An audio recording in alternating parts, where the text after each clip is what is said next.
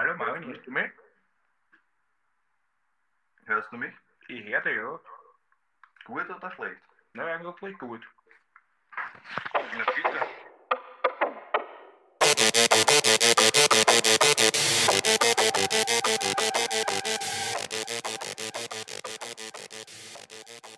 Yo, yo, yo! Herzlich willkommen zur 30. Folge von Mord ist Ihr Hobby. Mein Name ist Jared. Und mein Name ist Marvin. Wie süß, wenn du das gerade gesagt Klingt hast. gut, oder? Ja, klingt unfassbar. Lieber Marvin, wir sitzen hier an einem lauen Sommerabend. Sommerabend. Es ist Freitag der 13. übrigens, wo wir Ah, das gerade aufnehmen. Und ich, hatte, und ich bin heute schon aus Spanien hierher geflogen. Ich hatte heute einen Flug am Freitag den 13. Ah ja, stimmt. Crazy, oder? Und Flugnummer 13. Nein. Sitzplatz Nummer 13. Zurück zum Thema. Wir sitzen hier, ein lauer Sommerabend, frisches Bananenbrot, das du dir gerade gegönnt hast. Fix. Magst du einen Witz über das Bananenbrot noch einmal bringen oder traust du dich den nur bei mir bringen? Na, gerne. Er ist nämlich verdammt lustig. Das Bananenbrot ist der Banane tot. er ist erst beim zehnten Mal lustig, weil er so schlecht ist. Aber ähm, zurück tatsächlich zum Thema. Zum sau sauren Sommerabend. Zum Sonnenlomabend. Ja. Zum Du hast Sommerabend. einen, einen Hint bekommen und Nein, habe ich nicht. ich habe ihn dir vorhin gesagt, Ja, Mit gut, Kennzeichen. Das war ein wörtlicher Hint. naja, Kein das, bildlicher das, Hint. das zählt. Also, Aha. das Ding ist, unsere Zuhörerinnen und Zuhörer, die die letzte Folge gehört haben, werden wahrscheinlich wissen, worum es geht. Da du nicht so der aufmerksame Zuhörer bist, wirst du es wahrscheinlich nicht mehr wissen, aber ich habe ja letzte Woche schon Kann angeteasert, um welcher geht's. Fall heute vielleicht kommen könnte. Weiß Wir nehmen gerade einen Podcast auf. Nein, ich weiß natürlich, um was es geht. Und ich kann den Hint aber jetzt nicht wiederholen, weil warum ich glaube, sonst wisst ihr ja auch schon, um was es geht. Aber ihr wisst wahrscheinlich sowieso, um was es geht. es steht im Titel wahrscheinlich. Okay. Also es geht um Jack Unterweger. Korrekt. Richtig. Heute geht es um Jack Unterweger. Der Warum Hint, den du schickst du bekommen dann hast. überhaupt einen Hint? Ja. Damit wir über den Hint reden können. Okay. okay. Also der Hint war das Kennzeichen von Jack Unterweger. Der ist nämlich durch Wien gebrettert in seinem coolen Mercedes und das Kennzeichen war einfach W für Wien und dann Jack 1. Cool, ja. Cool. Cooler Typ, oder? Ja. Cooler Typ. Ich frage mich, ob jetzt irgendwer das Kennzeichen Jack 1 hat. Ich will wahrscheinlich verboten sein. Glaubst du? Ich weiß. Ich hoff's. Das wäre interessant. Ich glaube, ich habe schon mal gesehen, Jack und dann irgendeine Zahl, aber ob es eins war, weiß ich nicht. Naja, na gut. Hoffentlich nicht in Wien. The stage is yours. Also, wie bereits angekündigt, wird es heute um Jack Unterweger gehen. Eigentlich Johannes Unterweger. Du hast letztes Mal in der Folge gesagt, dass der Johannes Josef Unterweger heißt. Hat er das, hast du das auch, irgend, hat er das auch irgendeine eine? Grundlage oder hast du es einfach erfunden? Weil ich habe das nirgends gefunden in meiner Recherche. Ja, in meiner Recherche war als. War als, als, wie, wie nochmal? Er heißt Johannes Unterweger. Ja, und was habe ich Du hast gesagt? gesagt Johannes Josef Unterweger. Ja, mit Nein. zweiten Namen Josef. Okay. Also, wir können das gern nochmal nachgoogeln. Auf, ich auf, ich auf, google das jetzt Auf nach. deine Verantwortung. Fang mal an, ich google das jetzt nach. Ich habe es ja noch nicht googelt, ich arbeite den Fall ja nicht aus seit einer Woche oder so. Gut, es geht heute um Jack Unterweger. Ein sehr besonderer Fall. Einer der berüchtigsten Straftäter Österreichs, würde ich jetzt einmal sagen, wenn nicht sogar im, im deutschsprachigen Raum, wenn man das so sagen kann. Und eins gleich vorweg, der Typ ist natürlich ziemlich krank und auch das, was er gemacht hat. Und was, was er getan hat, kann man auf keinen Fall in irgendeiner Art und Weise gut heißen. Aber man muss trotzdem sagen, das wird sich auch durch den gesamten Fall ziehen, dass diesen Mann irgendwas Besonderes umgibt. Jetzt lass das mit dem Googlen. Ich sehe gerade, du googelst die ganze Zeit, der heißt nicht Josef. Konzentriere dich auf den Fall. Okay, okay. Also. Was habe ich gerade gesagt? Keine Ahnung. ich habe gegoogelt. Also nochmal. Es ist, glaube ich, nicht von der Hand zu weisen, dass das, was der Typ gemacht hat, Ja. ziemlich sick ist. Aber Mhm.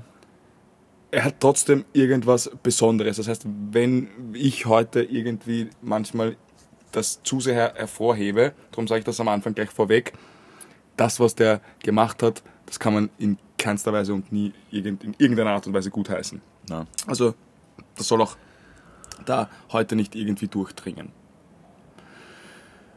Aber wie gesagt, irgendwas Besonderes hat diesen Mann umgeben. Nicht ohne Grund war er trotz allem, was er getan hat, immer ein gern gesehener Gast in der oberen Schicht der Österreicher, wenn man das jetzt mal so sagen kann.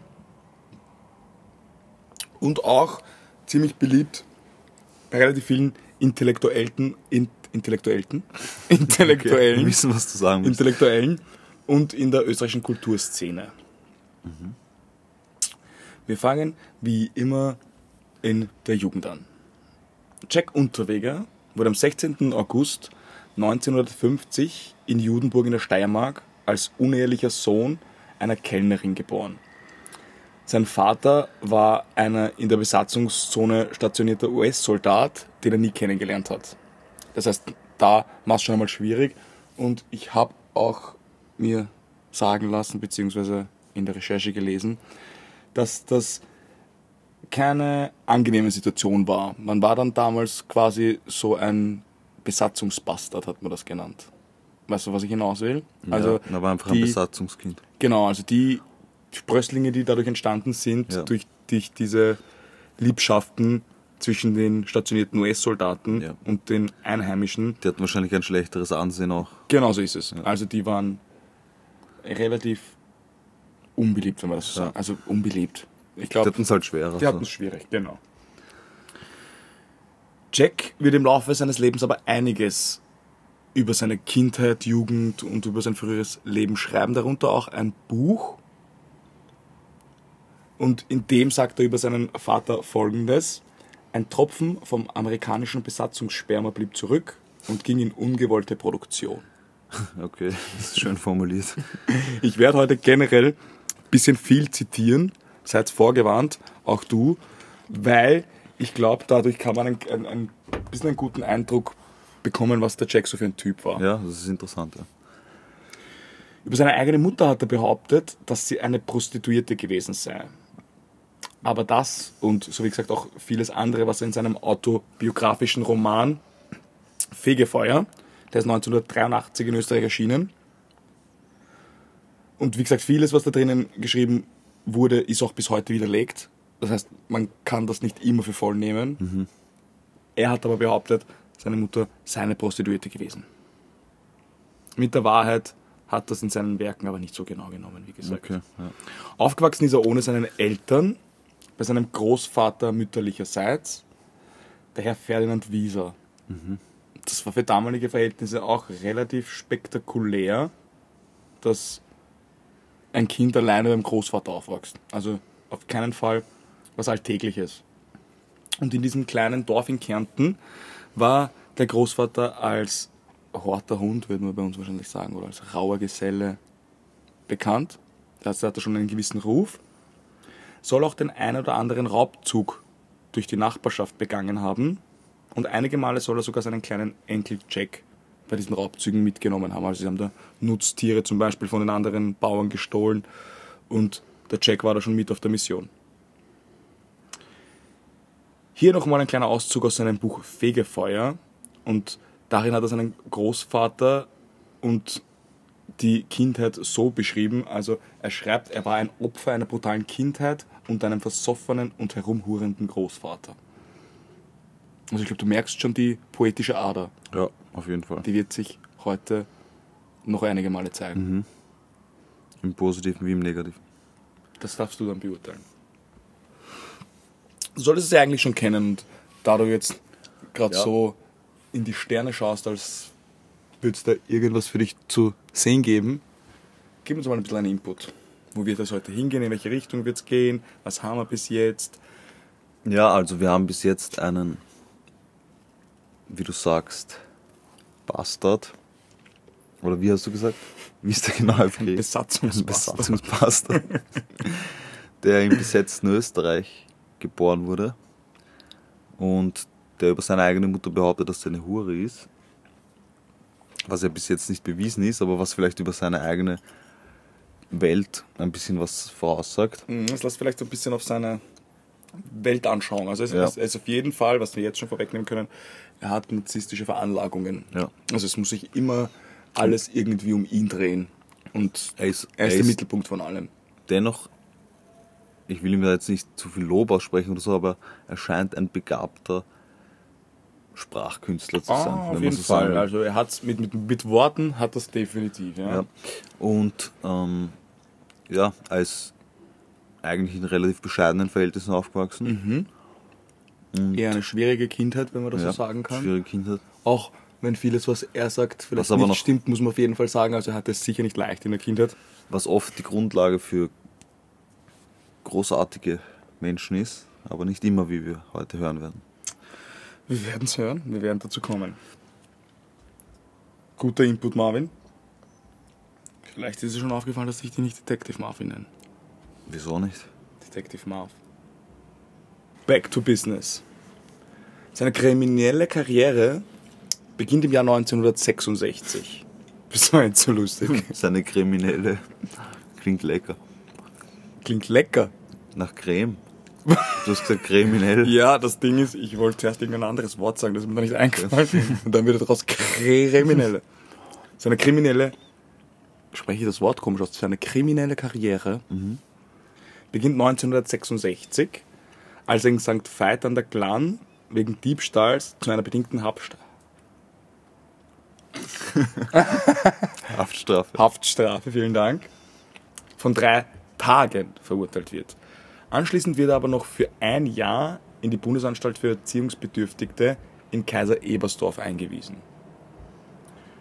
Nach seiner Entlassung beginnt er als Kellner zu arbeiten. Das hält ihn aber nicht davon ab, den ein oder anderen weiteren Diebstahl oder Einbruch zu begehen. Und zum ersten Mal fiel er in dieser Zeit auch wegen einiger Gewaltdelikte gegenüber Frauen auf Okay. und wegen Zuhälterei. Er hatte zu dieser Zeit zwei junge Frauen, mit denen er so quasi zusammen war und ist mit denen herumgereist. Also die waren in der Schweiz, in Deutschland etc.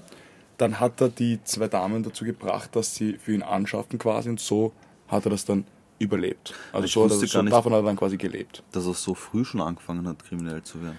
Also so Naja, es, auffällig. es, es ging schon ziemlich früh los. Es wurden ihm auch immer wieder Sachen nachgesagt. Es ist ihm zum Beispiel einmal nachgesagt worden, dass er eine Frau mit einer Strumpfhose gefesselt hat und die auch ziemlich missbraucht und miss misshandelt haben dürfte. Vieles ist aber auch nicht bewiesen. Das aber dann schon. Also da ist er dann zumindest, also 1966, das erste Mal wegen Diebstahls verhaftet worden und auch verurteilt. Und dann in der Zeit danach gab es das eine oder andere Gewaltdelikt und wie gesagt, das auch wegen Zuhälterei auffällig geworden. Wir kommen jetzt zu Jacks ersten nachgewiesenen Mord. Und der war im Jahr 1974, genau am 12. Dezember. Laut eigenen Angaben soll er noch zuvor am selben Abend einen Selbstmordversuch, am selben Abend, im selben Jahr, Ja. also er hat später irgendwann angegeben, dass er noch im, im gleichen Jahr versucht hat, sich mit Drogen das Leben zu nehmen, aber gerettet wurde und neun Tage in die Psychiatrie eingewiesen wurde. Echt? Das ist aber jetzt wieder was, das hat er selbst gesagt. Ah, okay. Dafür gibt es keine Aufzeichnungen. Das heißt, schwierig. Ja. Aber zurück zum 12. Dezember 1974. An diesem Tag war er nämlich bei einer seiner Bekannten, also das war eine von diesen zwei Mädels oder Damen, Frauen, die er zu diesem Zeitpunkt hatte, war zu Besuch. Und mit dieser im Auto waren sie einfach am Stravanzen, sind spazieren gefahren und treffen die Margret Schäfer. Die Bekannte, die beim Jack dabei ist, kennt diese Margret Schäfer und die ist gerade am Heimweg von einer Weihnachtsfeier. Jack und seine Freundin beschließen, die Margret zu begleiten und spontan entscheiden sie sich dann, dass sie sie ausrauben. Das heißt, sie sind dann im Elternhaus angekommen, fesseln sie, stehlen ihr Geld und flüchten mit der immer noch gefesselten Frau im Auto zu einem Waldstück. Okay, es wird schon mal creepy. Es wird einmal extrem creepy. Also, man muss so denken, die kommt von der Weihnachtsfeier heim, sieht da eine Bekannte von sich mit einem Freund, Die sagen, hey, steig ein, machen noch ein bisschen was. krass. Die steigt ein, die fahren zum Elternhaus, fesseln die, rauben sie aus und schmeißen sie in den Rücksitz vom Auto. Dass die das so ohne weiteres mitgemacht hat. Naja, ich glaube nicht, dass die Also nein, nein, das nein, nein, mitgemacht nein, ich meine die, die Freundin vom Jack unterwegs. Ja, das ist auch wieder was, und dazu werden wir später kommen. Das hat, glaube ich, einfach viel mit Mit seiner manipulativen dieser, Art. zu tun, genau, mit dieser, mit dieser Ausstrahlung, mit diesem manipulativen und natürlich muss, muss der andere Mensch dann auch dafür anfällig sein oder, Ja. oder sich da dem hingeben, aber der Jack war schon ein ordentlicher Schlitzer, das muss man auf jeden Fall sagen. Das ist jetzt niedlich, ja. Mhm, Das war sehr verharmlost. Ja. Und warum das sehr verharmlostend war, dazu kommen wir jetzt. Im Waldstück angekommen, nämlich schlug Jack mehrfach mit einer Stahlrute auf Hals und Kopf der Frau ein und strangulierte sie anschließend auf brutalste Art und Weise mit dem Draht ihres BHs. Boah. Und das Ganze hat er dann wie ein Sexualdelikt ausschauen lassen. Das allein ist schon ziemlich sick, das stimmt. Und das ist nicht nur sick, sondern eigentlich müsste das der Punkt sein, an dem wir den Fall beenden. Weil das ist ein Mord und am 1. Juni 1976 wurde er am Landesgericht Salzburg auch wegen diesem Mord zu lebenslanger Haft verurteilt. Aufgrund der besonderen Gefährlichkeit wurde er sogar noch in die Justizanstalt Stein verlegt. Echt? Okay, Ja, kurz genau. zur Erklärung, die Justiz, Justizanstalt Stein. In Österreich weiß man es vielleicht eher, für die deutschen Zuhörer. Ist Und ja Zuhörerinnen. eher- Und Zuhörerinnen natürlich, ist ja eher so für Schwerverbrecher, die besonders schwere Taten begehen. Genau, richtig. Also es ist auch genau tatsächlich, wie du sagst, aufgrund seiner Gefährlichkeit. Man hat ihn dementsprechend gefährlich eingestuft, dass man ihn nach Stein verlegt hat. Und auch vielleicht ein kleines Detail am Rande, es ist die zweitgrößte Justizanstalt in ganz Österreich.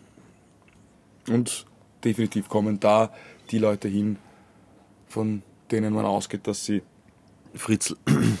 zum Beispiel und dergleichen. Also eher für die hartgesonnenen. Ja. Das war aber, wie gesagt, Jacks erster nachgewiesener Mord. Bereits im April 1973 wurde er verdächtigt, in Salzburg eine 23-jährige Frau ermord, ermordet zu haben. Diese Tat konnte ihm aber bis heute nicht nachgewiesen werden. Und nachdem er für den Mord an Margret Schäfer zu lebenslanger Haft verurteilt wurde, wurden auch die Ermittlungen dahingehend eingestellt. Okay, also man hat das praktisch als Vorwand genommen, nicht weiter nicht unbedingt als, als Vorwand, aber so wie ich das rauslesen konnte, hat man sich einfach gedacht, okay, der ist jetzt eh zu lebenslanger Haft verurteilt, Ja, schlimmer kann ja nicht schlimmer kann eh nicht kommen. Ja. Hm. Okay. Genau. Also, genau. Der Jack hat den Mord begangen, Und sie jetzt in lebenslanger Haft. ist jetzt in lebenslanger Und Haft. hier endet die Story. Peace. Peace. Oder auch nicht. Oder auch nicht, denn wir wären ja nicht bei Mordes Jehovah, wenn es nicht jetzt erst losgehen würde. Denn unser Jack Unterweger begann in seiner Haft zu schreiben. Er schrieb unter anderem einen Gedichtband, autobiografische Romane und jetzt kommt's. Er schrieb zahlreiche gute Nachtgeschichten für die ORF-Sendung Das Traummännlein. Das ist eine Kindersendung. Das heißt, es ist ein verurteilter Sexualstraftäter. Kenne ich jetzt nicht, aber vielleicht unsere Eltern. Das dürfte keine, keine unbekannte Sendung War damals sein. sicher bekannt, ja. Und der ORF ist halt auch einfach der öffentliche Rundfunk in Österreich und Ja. unser größter Medienanbieter. Also Könnt ihr euch vorstellen, was das für eine Reichweite hat. hat eine große Reichweite auf jeden Fall. Und wie es dazu kommen kann, ist mir auch schleierhaft, weil Resozialisierung hin oder her, das ist schon hart. Ja, aber er war ein begnadeter und guter Schriftsteller. Und ein Element, das man an der Stelle vielleicht auch mal sagen muss. Ich glaube, zu der Zeit war Gewalt an Frauen weder unüblich, so wie es heute ja auch nicht der Fall ist, aber es wurde auch noch nicht als so tragisch gewertet. Jein, das Ding ist schon, schon, aber das war halt einfach ein Mord. Also das war, das ging halt schon ein bisschen aber über das Gewalt heißt, hinaus. das heißt für Ja, mich ich auch, weiß, weiß, man hat ihm nicht so ganz abgekauft, dass das ein Mörder sein kann. Das, Oder? Es, Nein, Läuft es darauf nicht hinaus? ich, bisschen? ich würde eher sagen, wir kommen dann auch noch drauf, man Also- hat ihm das beinhart einfach durchgelassen. Also man hat ihm das einfach durchgelassen und es war auch immer, das muss man schon an der Stelle erwähnen, es war immer dieser Resozialisierungsgedanke im Raum. Also es ging schon darum, er war quasi das Paradebeispiel, Das Paradebeispiel. für eine Resozialisierung. Ja. Genau, und man wollte zeigen, Schaut's. wir haben in der Haft es geschafft, aus dem Mörder einen Kindergeschichten Erzähler. Autor zu machen. Oder ich weiß nicht, wie man sich das vorgestellt hat, aber ich glaube, so, so in die Richtung hat das laufen sollen. Und da waren auch, also, und ich werde dann, dann später auch noch, ich will nicht zu viele Namen erwähnen, aber ein, zwei, drei Namen werde ich heute erwähnen. Das sind Leute, die auch heute in Österreich noch relativ hohes Ansehen haben. Also das, da waren wirklich Leute dabei, die den unterstützt haben und die für seine Freiheit gekämpft haben, die man auch in, in Österreich heute noch kennt und die Rang und Namen haben, wenn man das so sagen kann. Wirst du diese Personen nennen? Ein paar werde ich nennen, will mich aber jetzt auch nicht zu weit aus dem Fenster lehnen.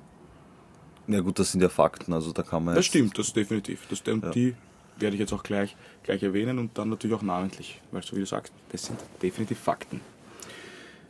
Durch all das, also durch seine autobiografischen Romane, dann gab es auch ein Buch, das, ver- das verfilmt wurde, ein Theaterstück, wo er natürlich auch hat teilnehmen dürfen, obwohl Genau, er im ja. Gefängnis war.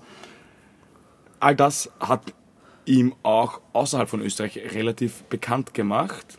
Er war jetzt der Häfenliterat, der Häfenpoet oder für die Leute, die das Wort Häfen nicht kennen, der Knastpoet. Und ganz bizarr irgendwie im englischsprachigen Raum war dann Jack the Writer. das schon, ja. Okay, das ist krass. Das ist schon krass. Ja. Ja, er war jetzt eben auch international bekannt. Ich meine, schau, ich mu man muss das jetzt mal bis zu diesem Punkt. Nur bis zu diesem Ja, Punkt. ja, ich weiß, Wir du wissen, ja ungefähr, wie die Geschichte ausgeht. Aber nur bis zu diesem Punkt. Ist wenn du jetzt auf einem Buchtitel liest, dass dieses Buch von einem ehemaligen Mörder geschrieben wurde und genial ist, dann findest du es vielleicht noch genialer. Ja. Und vor allem, Weil das sind natürlich Geschichten, auf die Leute stehen. Das ist diese Tellerwäsche zur Millionärnummer. Mhm, Und, man muss auch natürlich dazu sagen, so wie du sagst, man muss immer im Anbetracht behalten, dass wir wissen, wie die Geschichte ausgeht. Die Leute, die sich damals für ihn eingesetzt haben, etc., die wissen, die Richtig. das natürlich nicht. Richtig. Das ist ein wichtiger, Das- wichtiger Punkt, gebe ich dir vollkommen recht. muss man schon im Auge behalten.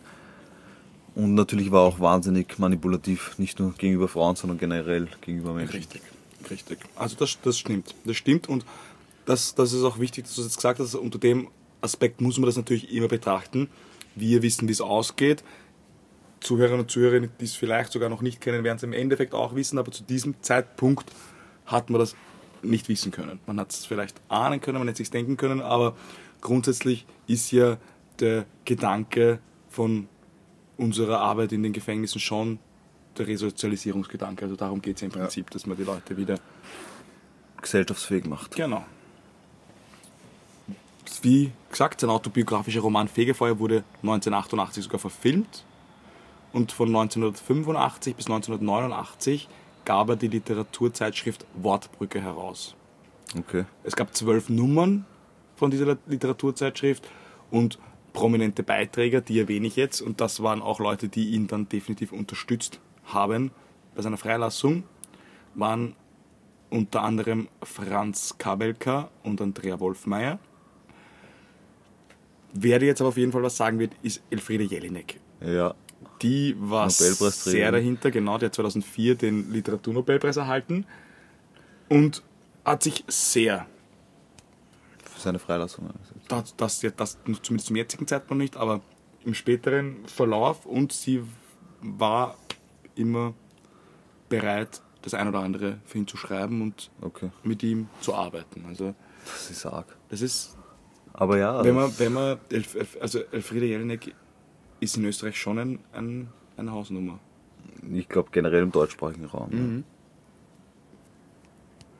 Wir kommen später noch kurz auf das zurück. 1989 erhielt er den Ingeborg Drewitz Literaturpreis für Gefangene. Ja. Da gibt es für Gefangene gibt's Mhm. einen eigenen drüber. Ja, Ja, ist ja nicht schlecht, warum nicht? naja, warum ja nicht? schon, ja, natürlich, es, natürlich.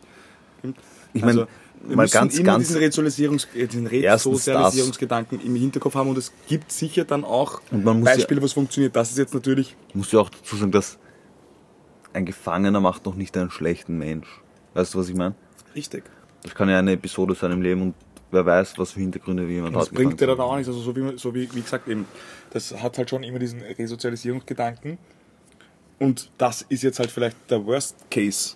Aber es gibt sicher auch andere Beispiele, Ja, wo es danach dann eben in eine gute Richtung geht. Also nicht, nicht gibt es definitiv.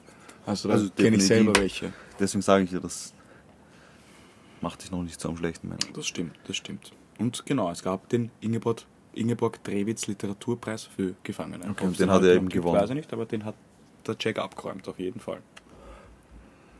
Abgeräumt. Ich stelle mir gerade vor, wie so bei, wie bei so einer Oscarverleihung. und der Preis geht an. Jack Unterweger. Ich danke meinem Zellengenossen.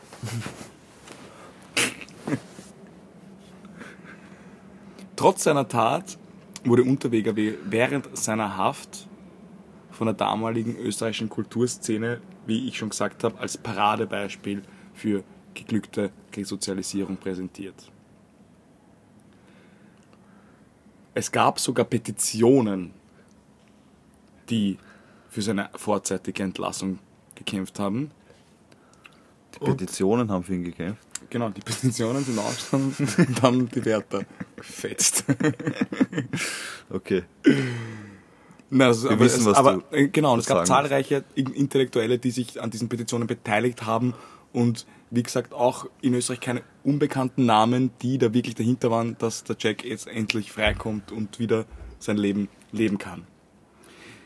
Nachdem er also 16 Jahre abgesessen hatte, kam er nach Zustimmung des damaligen österreichischen Justizministers am 23. Mai 1990 ohne weitere Auflagen auf Bewährung frei. Ich finde das aber trotzdem krass, dass man bei einer lebenslangen Haftstrafe ihn, nein, es war nicht Sicherheitsverwahrung, das ist der falsche Begriff, aber er war auf jeden Fall in einer Anstalt für schwere Verbrecher, dass man da dann durch Öffentlichkeit wirksames Auftreten so schnell freikommt. Ja. Ein 16 Jahre ist, ist, ist, ist keine kurze Zeit, aber mm, lebenslang ist was anderes. Ja, trotzdem, ich, also eine vorzeitige Haftentlassung nach einem, das war ja nicht einfach nur ein Mord, sondern es war ein extremes Gewaltverbrechen. Weißt du, was ich meine? Mit sa- sadistischen Zügen und so Das, weiter. das ist es, das, was ich mich auch oft frage. Also es war ja kein, kein Totschlag oder irgendwas, sondern Ja, es war echt ein aus niederen Trieben motivierter Mord einfach. Extrem niedere Triebe. Und es war ja auch nicht irgendwie, dass man den dann psychologisch betreut oder sonst was, man hat einfach darauf vertraut, der schreibt jetzt, der schreibt so schön, der kann doch nicht so böse sein. Ja. So ja, war das das. ist schon, schon krass, aber gut. Ja, für Unterweger begann jetzt das Highlife. Er war jetzt Teil von dem, was man in Österreich die Bussi-Bussi-Gesellschaft oder Seitenblicke-Gesellschaft nennt. Man mag so kurz erklären.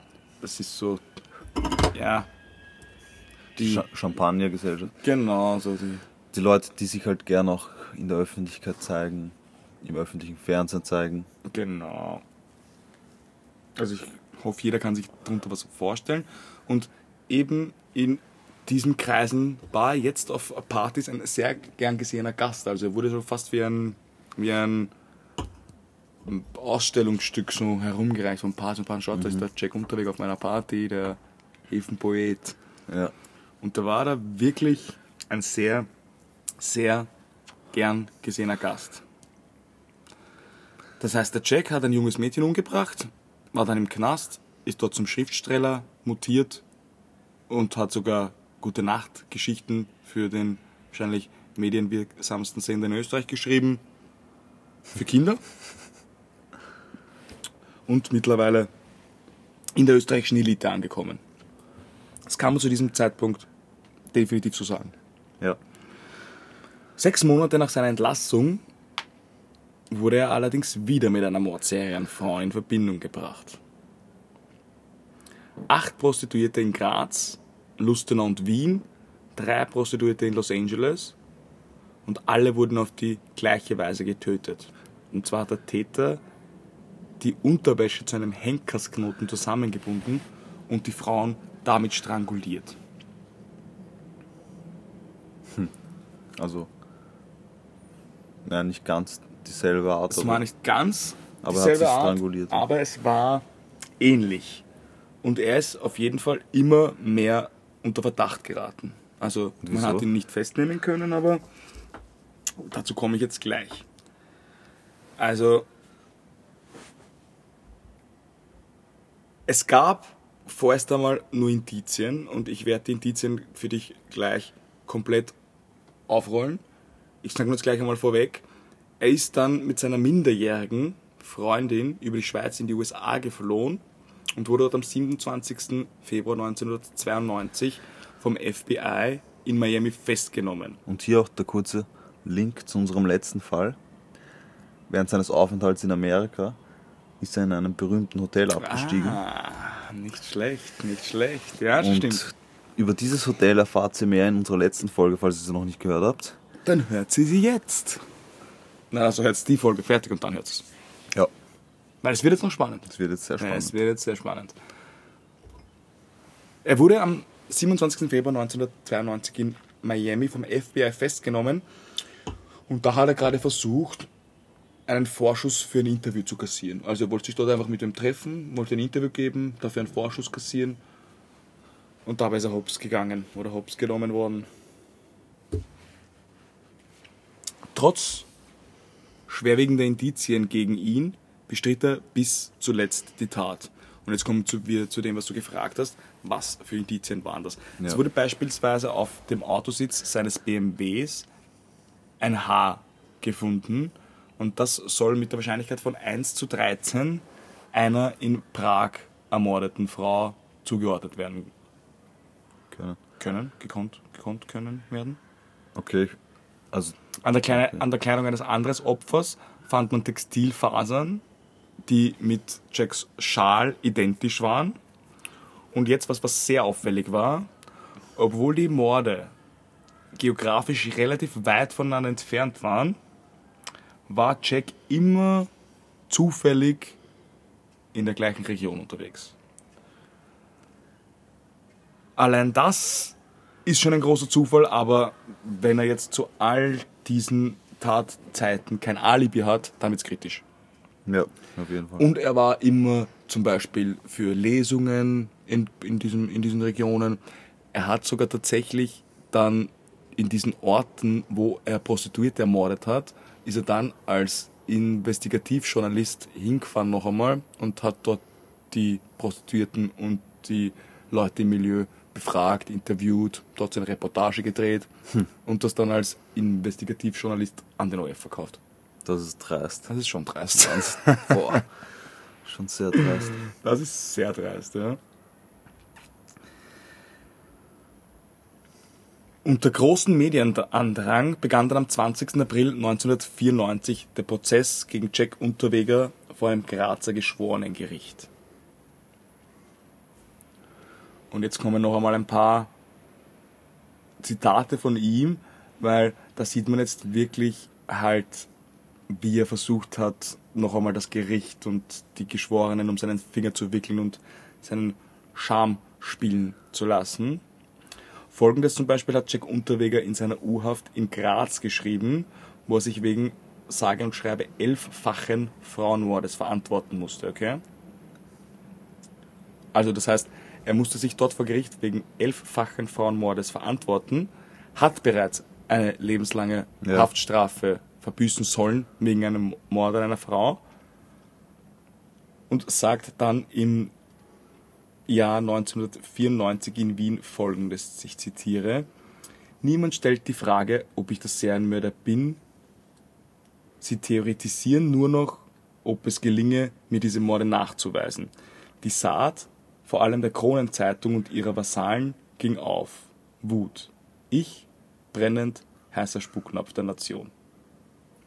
In seinem Plädoyer vor Gericht hat er folgendes gesagt. Aber Zitat. ganz kurz, wenn ich jetzt unterbrechen darf. Mhm. Also allein dieser letzte Satz, dass er sich da so viel Mühe gibt, sein literarisches Können einzubringen und so, das zeigt für mich extrem seine narzisstischen Züge, wie er das Mhm. gerade genießt vor Gericht, dass er jetzt im Mittelpunkt der Öffentlichkeit ist. Genau. Und es ist auch immer so, dass wenn er im Mittelpunkt und in der Öffentlichkeit steht, dass er sich immer versucht, direkt in die Opferrolle rein zu Ja, genau. manövrieren. Und das Also- einfach versucht mit seinem literarischen Blablabla bla bla wegzumachen. Genau, ein bisschen einfach so um den heißen Brei herumreden Ja. und Und sich wieder in die Opferrolle zu genau, sehen. und die Leute auch mit dem mit seinem Wortschatz ein bisschen blenden. Genau. Auf jeden Fall. Auf jeden Fall. In seinem, in seinem ersten Plädoyer, das vielleicht auch interessant, hat er Folgendes gesagt, ich zitiere wieder. Meine Damen und Herren Geschworenen, wir sind jetzt für die nächsten zwei Monate zusammen und ich möchte kein steriler Schauspieler sein. Ich möchte es mit Ihnen so haben wie im Kaffeehaus. Falls Sie Fragen haben, stellen Sie sie bitte und ich werde Ihnen auf alles, wirklich alles Antwort geben. Sehen Sie, ich habe den großen Vorteil, dass ich nichts zu verbergen habe, da ich nicht der Mörder bin. Wenn Sie mich bei einer Lüge erwischen, dann verurteilen Sie mich. Das ist, wenn man halt weiß, wie es ausgeht, wirkt es so krass, Aha. dass Aha. jemand. Das vor Gericht und das noch nicht einmal. Also es gab zum Beispiel auch ein Szenario. Aber das ist für mich auch so, so eine gespaltene Persönlichkeit irgendwie. Komplett. Also ich, ich, ich habe auch in der Recherche von einem Szenario gelesen, das musst du dir vorstellen, der verantwortliche Polizeiinspektor für diesen Fall und Jack unterhalten sich und der schafft's, obwohl er ein verurteilter Frauenmörder ist und es schon andere Leute gibt, die ihn ein bisschen am Schirm haben. Da war zum Beispiel im, im Speziellen ein, ein bereits pensionierter 17 70-jähriger Polizist, der ihn schon am Schirm hatte. Und der verantwortliche Polizeiinspektor redet mit dem und der Jack sagt dann quasi zu ihm so, naja, jetzt ein paar Details kannst du mir schon noch nennen und wie habt ihr da irgendwen und da hat er gesagt, also, na, das kann ich nicht sagen, das sind alles polizeiliche Ermittlungen und der, der bringt ihn so weit, bis er sagt so, okay, ich sag's dir ganz ehrlich, wir hatten sowas in Österreich noch nie und wir haben keine Spur und wir wissen nicht mehr so, der, der bringt den Polizeiermittler und den, den verantwortlichen Ermittler dazu, ihm zu sagen, wie der Stand der Ermittlungen ist. Okay. Und der hat, den hat man im Nachhinein auch dazu befragt und der hat auch im Nachhinein gesagt, also das, das unfassbar, wie trocken, na, wie trocken der das auch einfach rüberbringen Ja, ja, können. Also ja. der hätte das niemals geglaubt, dass, dass der dafür verantwortlich ist. Das ist krass, das ist wirklich krass. Aber, also das ist einerseits eine gespaltene Persönlichkeit und andererseits stelle ich mir immer vor, wie er das sagt und gleichzeitig die Szenerie, wie er seine, seine Opfer ermordet. Ja, das ist es. Und ein das komplett anderer Mensch ist. Ich meine, wahrscheinlich ist es ja auch so, dass er wirklich nur in dem Moment seinem Trieb nachgeht und ansonsten eh. Aber das auch so gut überspielen können ist halt auch. Das. Ich weiß, auf was du hinaus willst, das stimmt schon. Aber das auch so Für mich ist halt auch die können. Frage immer, macht er das dann zusätzlich gerne, um noch mehr Aufmerksamkeit zu erregen, also das Morden? Oder spielt er einfach nur mit, mit Ja. der Öffentlichkeit? Ja, das, ist, das ist eine gute Frage und ich tatsächlich glaube, dass es so ist, dass äh, Also bedient die Tat den Narzissmus Mhm. oder umgekehrt? ich glaube, dass es ein, ein Trieb ist, die, die Taten sowieso an sich. Und wenn er dann erwischt wird, dann ist das die narzisstische Schiene halt sein einziger und, und, und bester Ausweg und dann vielleicht nicht unbedingt genießen, aber dann versucht er halt noch das, das Beste draus zu machen und damit mit seiner Art irgendwie durchzukommen.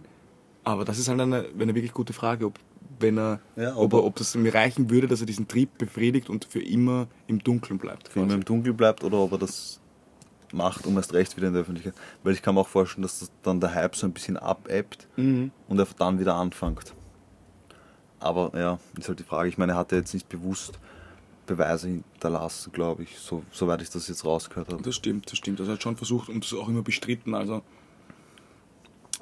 wenn man ihn damit hätte durchkommen lassen, dann wäre er wahrscheinlich damit durch. Aber ja, aber da ist das jetzt eine interessante Frage. Hätte man ihn jetzt schnell durchkommen lassen und gar nicht so in der Öffentlichkeit damit erwähnt, Ob er dann nicht irgendwas gemacht hätte. noch, ja, um, um, um, um wieder in der Öffentlichkeit, ja. weißt du, was ich meine? Mhm, mhm. Das ist jetzt im Nachhinein natürlich nur Spekulation, aber Andererseits war er ja dann ja schon in der Öffentlichkeit durch diese resozialisierte Mörder, der jetzt ja, deswegen sage ich ja, vielleicht ist das dann schon ein bisschen abgeebbt. Okay, und das hat ihm nicht mehr gereicht. genau, und und ihn, das meine ich, ja. Ja. Also bedient da der Trieb den Narzissmus oder umgekehrt? Naja, das stimmt schon. Also muss ja auch. Gehört auch einiges dazu, dass du dann quasi auf den Tatort zurückgehst und dort Leute interviewst. Eben, das meine ich. Schon, ja. Ein weiteres Zitat aus einer der Verhandlungen, damit man sich noch ein bisschen einen Eindruck verschaffen kann, habe ich noch. Und zwar Zitat: Ich war ein gierig fressendes Individuum voller Lebenshunger. Ich habe Beziehungen nur konsumiert statt genossen. Ich bitte Sie aber, auch wenn Sie von der Lebensweise des Jack Unterweger angewidert sind, zu bedenken, ob das ausreicht, um zu sagen, der hat die Freiheit nichts verloren. Der hat in Freiheit nichts verloren. Ja. Der hat in Freiheit nichts verloren, genau richtig. ja, das allein reicht natürlich nicht aus, aber wenn man jemanden ermordet, ist es schon eine andere. Ja, nach elf Frauenmorden reicht das, glaube ich, schon aus. Und das, glaube ich, kann man dann nicht mehr als. Also er, tut, er stellt sich als Opfer dar und tut so, als würde man nur seine Art und Weise, wie er Beziehungen führt, Genau, also als Vorwand nehmen, seine, um seine als Mord. Lebens, was mehr halt von seiner Lebensweise angewidert, aber das ist ja noch kein Grund, dass man ihm jetzt Ja. die Freiheit verwehrt. Ja. So auf die Art bringt Ja, das rüber. ist für mich deswegen auch interessant, weil du hast ja gesagt, er wurde in Miami festgenommen, also in Mhm. Amerika. Mhm. ist für mich deswegen so interessant, weil ich glaube, es kommt verdammt selten vor, dass die Amerikaner jemanden nicht selbst verurteilen. Das stimmt. Das war auch eine große Diskussion, aber da Jack dann österreichischer Staatsbürger war und auch in Österreich Morde begangen hat, ist es dann dazu gekommen, dass man in, in, in Österreich den Prozess gemacht hat. Das, war, das lag aber nicht von Anfang an so auf der Hand, das stimmt. Okay, weil, Also weil da dort war hätte ihm wahrscheinlich auch die Todesstrafe geblüht. Kann Ich weiß nicht, in welchem Staat hat er gemacht, in Los Angeles, oder? Genau. Ja, in Kalifornien, ja, zur damaligen Zeit hat es wahrscheinlich auch noch die Todesstrafe dort gegeben, also hätte ihm sicher ein anderes Schicksal geblüht. Aber das, das, das stimmt und das kann schon gut sein, ja. Das, das kann schon gut sein. das sei am Rande erwähnt. Trotz seiner erneuten Show jetzt unter Anführungszeichen, die er wieder vor Gericht abgezogen hat, wurde Jack am 29. Juni 1994 vom Geschworenengericht wegen neunfachen Mordes neulich zu einer lebenslangen Haft verurteilt. In zwei weiteren Fällen wurde er freigesprochen, da es keine verwertbaren Spuren gab. Acht Stunden nachdem das Urteil ausgesprochen wurde, hat sich Jack in seiner Zelle umgebracht. Okay, wie? Er hängt, Mit was? Was was? Da bin ich mir jetzt leider nicht so hundertprozentig sicher, das möchte ich jetzt nicht Spekulieren, aber spekulieren, genau. Da war doch, also, ich meine, es gibt ja oft solche Geschichten, aber es wird einem ja normal alles abgenommen, was einem zur Mhm. Verfügung steht, um sich selbst zu töten. Also zum Beispiel Klingen oder eben Gürtel oder ähm, Schub, die Schub, Schnürbänder Schubänder, zum Beispiel. Ja. Stimmt. Und ich glaube, es war eins von beiden, Gürtel oder, oder Sch- Schuhbänder. Mhm. Und da gibt es ja bis heute Spekulationen, ob das nicht jemand für ihn reingeschmuggelt hätte. Richtig, es gibt nicht, nämlich nicht nur die Spekulation, es gibt auch noch die andere Spekulation, und zwar, dass das Selbstmord nur ein Mittel war. Er hat nämlich öfter so vorgetäuscht, dass er sich selbst umbringt, was natürlich wieder zu seinem Narzissmus passen würde. Also er hat das öfters irgendwie so versucht äh, vorzutäuschen, um bessere Haftbedingungen zu erhalten. Das heißt, er, es gibt auch das Gerücht, dass er diesen Selbstmord genau dann inszeniert hat, als die Wache gekommen ist und diese ihn quasi noch vom Sterben hätte retten sollen. Und dann wäre er wieder der, der den Selbstmord überlebt hat. Ah, okay. ist aber extrem schwierig. ja, ist möchte ich sehr nur dazu erwähnen. Aber ja, stimmt auf jeden Fall. Ja, Es passt halt zu seinem narzisstischen Charakter und es, naja, schwierig. Vielleicht hat er gewusst, er kommt jetzt nie wieder auf freien Fuß.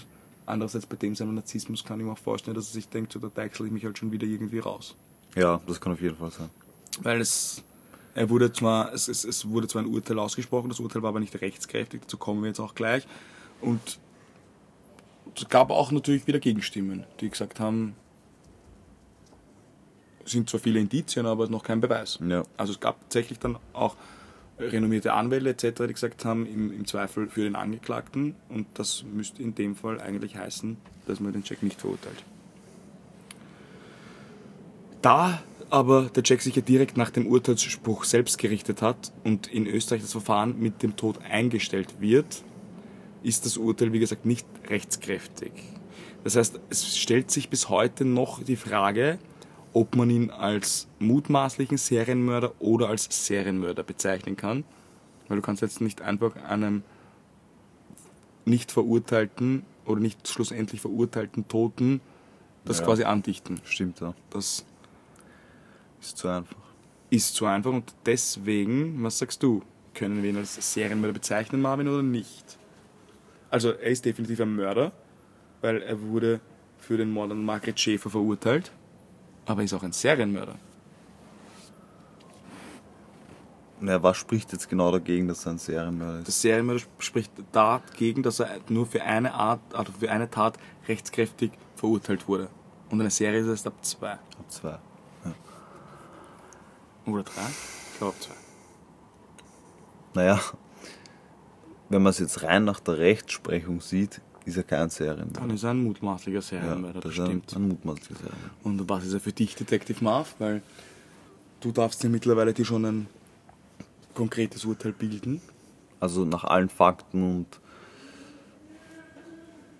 und Hinweisen, die ich, die ich bis jetzt gelesen habe und die du mir vorgeführt hast, bin ich mir zu 99,9% sicher, dass er ein Serienmörder ist. Und zwar nicht nur, weil er jetzt verurteilt wurde für, für die Daten, sondern weil auch den Charakter eines Serienmörders hat. Weißt du, was ich meine? Das ist für mich auch das Also sein. Psychoprofil entspricht einfach dem eines Ja. Serienmörders. Und auch wie er die Taten, für die er zumindest verdächtigt wurde oder die ihm auch nachgewiesen wurden, wie er die begangen hat, das lässt mich auch darauf schließen, dass das ein Trieb ist, den man nicht so schnell von heute auf morgen einfach abstellt. Also man Und kann, dann, kann da mehrere Sachen ins Feld führen. Einerseits, er hat sich immer auf eine bestimmte Gruppe konzentriert, also Frauen zum Beispiel in einem bestimmten Alter. Er hat eigentlich immer auf dieselbe Art und Weise gemordet. Also das sind schon alles Hinweise auf einen ja, und Serienmörder. vor allem halt auch immer der, der örtliche Bezug ist halt schwer Genau. zu erklären. Ja.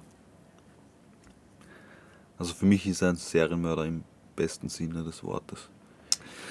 Ja, also juristisch gesehen müssen wir ihn jetzt als mutmaßlichen Serienmörder bezeichnen. Ich würde aber auch schon tatsächlich sagen, dass man da mit einer Sicherheit grenzenden Wahrscheinlichkeit, weil wie gesagt, es gab ja auch vor seiner ersten Verurteilung schon einen Mord, für den er eigentlich Ja. verdächtigt wurde. Also mehr als eine Frau, glaube ich, wird der Jack ermordet haben. Und wenn es nicht sogar mehr waren als die, die wir jetzt erwähnt haben. Muss man leider Gottes an der Stelle Fall, ja. dazu erwähnen. Am Ende möchte ich mit dir nochmal drüber sprechen, Marvin, wie das passieren konnte. Detective Marv? Detective Marv, Entschuldigung, Detective Marv, hast recht, vollkommen recht, Detective Marv. Wie konnte das passieren, dass so, so viele Menschen und darunter auch wirklich viele Intellektuelle einfach so um den Finger wickeln konnte? Also einerseits glaube ich, dass er aufgrund seiner Persönlichkeit und seiner Gabe, muss man fast schon sagen, gute Geschichten zu schreiben, auch ein guter Geschichtenerzähler war. Und zwar nicht nur in schriftlicher Form, sondern auch mündlich und wörtlich. Und einfach es dadurch geschafft hat, die Leute davon zu überzeugen. Ein, ja, war einfach ein, ein Wolf im Schafspelz, Ja. wie man so schön sagt. Und er hat sich als Schaf verkauft, war aber eigentlich ein Wolf und zusätzlich muss man noch dazu sagen, dass die Bussi-Bussi-Gesellschaft, wie du so schön sagst, auf solche Leute anspringt. Das stimmt. Also er war da definitiv der, der Shootingstar, der ehemalige Mörder, der jetzt Genau. der Poet ist und das hat den Leuten dort extrem imponiert. Eben, Das stimmt. und Das glaube ich auf Das jeden stimmt. Fall, weil man, es gibt ja bis heute solche Fälle von, von ehemaligen, seien es jetzt Wirtschaftsbetrüger, Finanzbetrüger, die jetzt in solchen Bussi-Bussi-Kreisen Ja. verkehren oder ehemaligen Zuhältern, die jetzt irgendwie auf YouTube, Mm, ohne konkrete stimmt. Namen zu nennen, sich einen Namen gemacht haben und dann einfach in der Gesellschaft beliebt sind. Also man, man zeigt sich dann halt gern mit solchen Unikaten fast Ja, schon, muss man das sagen. stimmt, Auch wenn das in dem Fall ein negatives Beispiel ist, aber Ja, bis zu dem Punkt, wo halt der resozialisierte Mörder war, dem er jetzt die zweite Chance gibt, ist es auch auf eine bizarre Art und Weise irgendwie nachvollziehbar. also wie du, wie du selber gesagt hast, man hat sich einfach geschmückt mit ihm. Auf jeden Fall, ja, definitiv. Also man hat ihn da quasi vom Schickimicki-Party zu Schickimicki-Party gereicht Ja. und quasi, so wie vorhin erwähnt, so, schaut's, wen ich da hab, Genau, den ehemaligen Mörder. den ehemaligen Mörder, der jetzt Kinderbücher schreibt auf meiner Party. Es war schon tatsächlich ein bisschen so.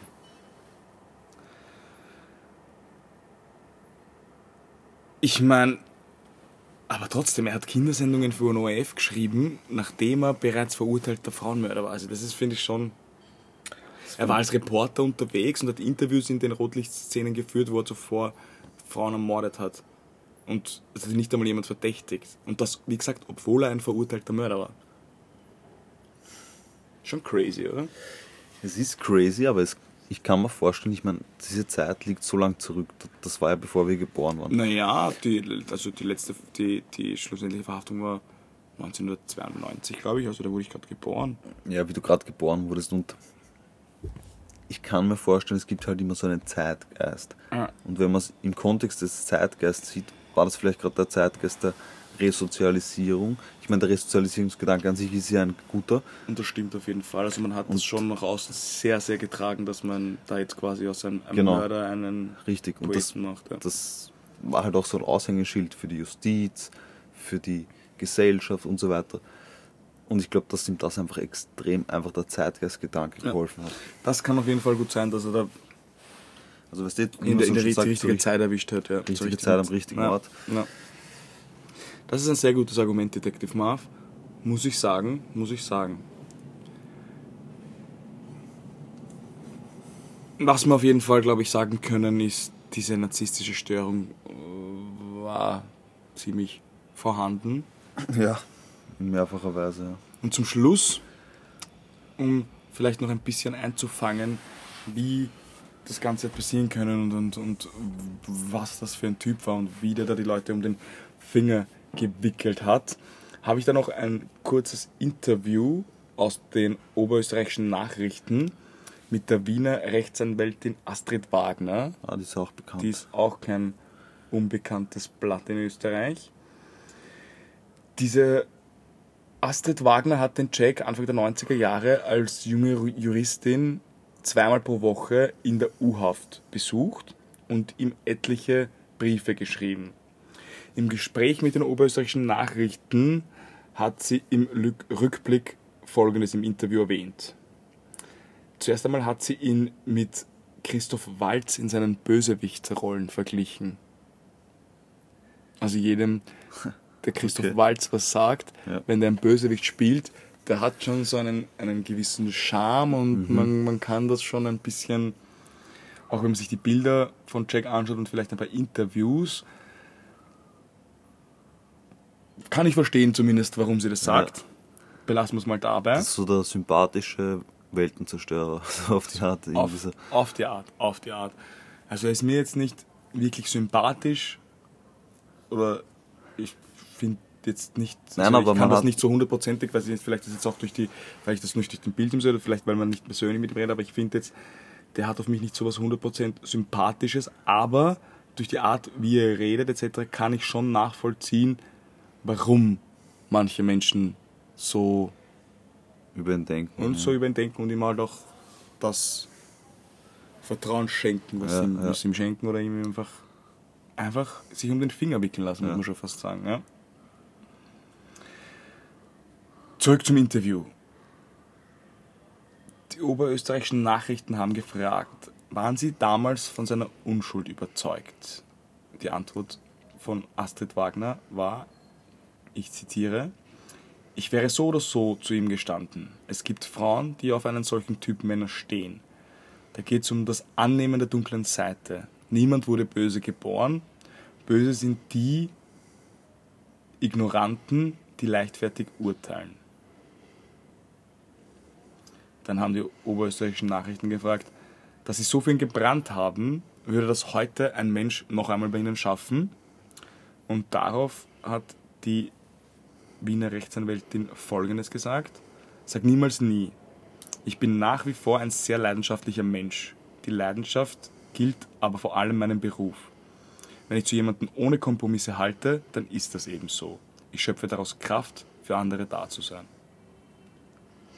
Ja, ich kann es verstehen, dass sie in ihrem Beruf, wenn sie einen, bestimmte, einen bestimmten Vertrauenssatz sozusagen hat für einen Menschen, dass sie dann Ja. noch 100% dahinter steht. Das, muss, das muss man ihr auch zugestehen, weil das aber Ding der ist, hat sie einfach um den Finger gewickelt. muss man halt so sagen. der hat Also 100% um den Finger gewickelt, aber, aber ich, trotzdem musst du als Anwalt dann halt 100% dahinter stehen oder es dir selbst einreden, Ja, Ja. damit du auch überzeugend Das, wirkst vor das Gericht. Stimmt, das stimmt auf jeden also in Fall. dem, in dem Fall kann man jetzt nichts anlassen, Na, das stimmt, das, da würde ich dir recht geben. Weil sonst wäre sie keine gute Verteidigerin. Ja, also Einfach, da, da einfach. hat sie auf jeden Fall. Ah, Aber, ja. aber das, sie gibt natürlich jetzt nicht zu, dass sie sich um den Finger wickeln lassen hat. Das, wer wird das schon zugeben? Eh nicht, aber es. Ja. Ja, es stimmt schon, es stimmt schon. Und gerade weil sie auch eine Frau war und ich glaube, er hat bei Frauen auch leichter Spiel gehabt als bei Männern. War schon ein kleiner Charmeur, ja. Ja. Aber er hat auch einige Männer wie Justizminister, Polizeiinspektoren Um den Finger gewickelt. etc. um den Finger gewickelt, genau. Und Also ein sehr spezieller, interessanter Charakter. Ja, Und um sich da ein bisschen ein Bild davon zu machen, kann ich euch auf jeden Fall nur raten, schaut euch ein YouTube-Interview, irgendwas von dem an, es gibt zahlreiche. okay. Dann kriegt man vielleicht noch ein bisschen mehr. Ja. So einen Ich glaube, es gibt auch sehr gute Bücher über ihn. Auf jeden Fall. Ich glaube, ähm, es gibt einen bekannten Gutachter, Rechtsgutachter, also nicht Rechtsgutachter, sondern Psychiater, der mit ihm ein Interview geführt hat, Das kann sein. der Herr Haller. Okay, okay. Und der hat auch ein gutes Buch drüber rausgebracht. Das kann man sich auch unbedingt anschauen. Also ich weiß nicht genau, wie er im Vornamen heißt, aber gibt's mal ein Haller, Rechtsgutachten, Jack Unterweger, dann findet ihr sicher was dazu. In der Suchmaschine eures Vertrauens. Ja, das war der Jack Unterweger. Ja, vielen Dank und, und das war ja eigentlich eine gute, gute Erweiterung zu unserem letzten Fall sozusagen. Ja, der Jack Unterweger, der im Hotel war. Und wer war dort noch? BTK, glaube ich? Nein. Nein, nein, nein. Ja, Der Night Stalker. Der Ramirez, ja. Richard Ramirez. Richard Ramirez. Auch noch ein Fall. Der hält auch noch einiges parat, ja. Ja, Ja. Ah, vielen Dank für den Fall. Also, du hast jetzt einige neue Fakten reingebracht, die mir nicht bekannt waren, muss ich sagen. ich musste hier auch noch ein bisschen schocken, obwohl du. Mir waren ja immer nur die Hard Facts bekannt, so Serienkiller, Kinderbuchautor und ich wusste nicht mal, muss ich ehrlich gestehen, dass er sich selbst umgebracht hat. Also das hat mich jetzt nochmal Mhm. zum Nachdenken gebracht. Das wusste ich gar nicht, aber irgendwie ist es auch logisch, weil sonst wird er wahrscheinlich heute noch unter uns weilen. Ja, So zumindest. alt wäre er dann noch nicht. Ah, oder zumindest hätten wir noch wahrscheinlich das ein oder andere von ihm Ja. gehört, weil er sich wahrscheinlich auch noch im Knast bemerkbar gemacht hätte. Auf jeden Fall. Vielleicht sogar nochmal freigekommen. Ach, ich hoffe, ich hoffe, dass so weit nicht kommen wäre, aber wer weiß. Wer weiß. wer weiß. Naja. Hm. Sehr interessantes Täterprofil auf jeden Fall. Ja, auf jeden Fall ein sehr interessanter Charakter. Was er gemacht hat, wird und kann man natürlich nie gut heißen. Ja. Man kann das vielleicht eher als Lehre dafür nehmen, um sowas in Zukunft vielleicht nicht mehr passieren las- zu lassen. Aber es ist natürlich auch schwierig, weil man muss natürlich trotzdem immer den Resozialisierungsgedanken im Hinterkopf haben und äh, schlussendlich geht es schon darum, dass man die Menschen irgendwie wieder in unsere Gesellschaft integriert und nicht für immer wegsperrt. Auf jeden Fall. Andererseits gibt es halt auch leider Menschen, die man wahrscheinlich nicht auf unsere Gesellschaft mehr loslassen kann, weil es zwang, zwangsläufig wieder zu sowas kommen wird. Gut, dass wir einen Podcast machen und keine Psychologen sind, die das entscheiden müssen. Auf jeden Fall. Da hast du absolut recht. Und ich möchte jetzt auch gleich noch abschließend ein Dankeschön aussprechen an alle, die zwei Wochen gewartet haben diesmal. Vielen Dank. Fall. Genau. Und ich kann auch schon einen kleinen, keinen Hint, aber so einen kleinen Spoiler geben für die nächste Folge, die ich präsentieren werde. Es wird um etwas gehen, das wir schon mal vorangekündigt haben und das ein großes Thema ist, gerade heutzutage. Okay, dann weiß ich glaube ich schon. Und ich werde jetzt nicht komplett Seid- spoilern. gespannt. Seid gespannt. Es wird auf jeden Fall, wenn ich glaube, zu wissen, in welche Richtung es geht, eine sehr interessante und anregende Folge wieder mit viel Gesprächsstoff. Auf jeden Fall viel Diskussion. Deswegen freut euch auf die nächste Folge. Spitzt eure Ohren. Vielen Dank, dass ihr so lange dabei wart. Und bis nächste Woche, übernächste Woche. Peace!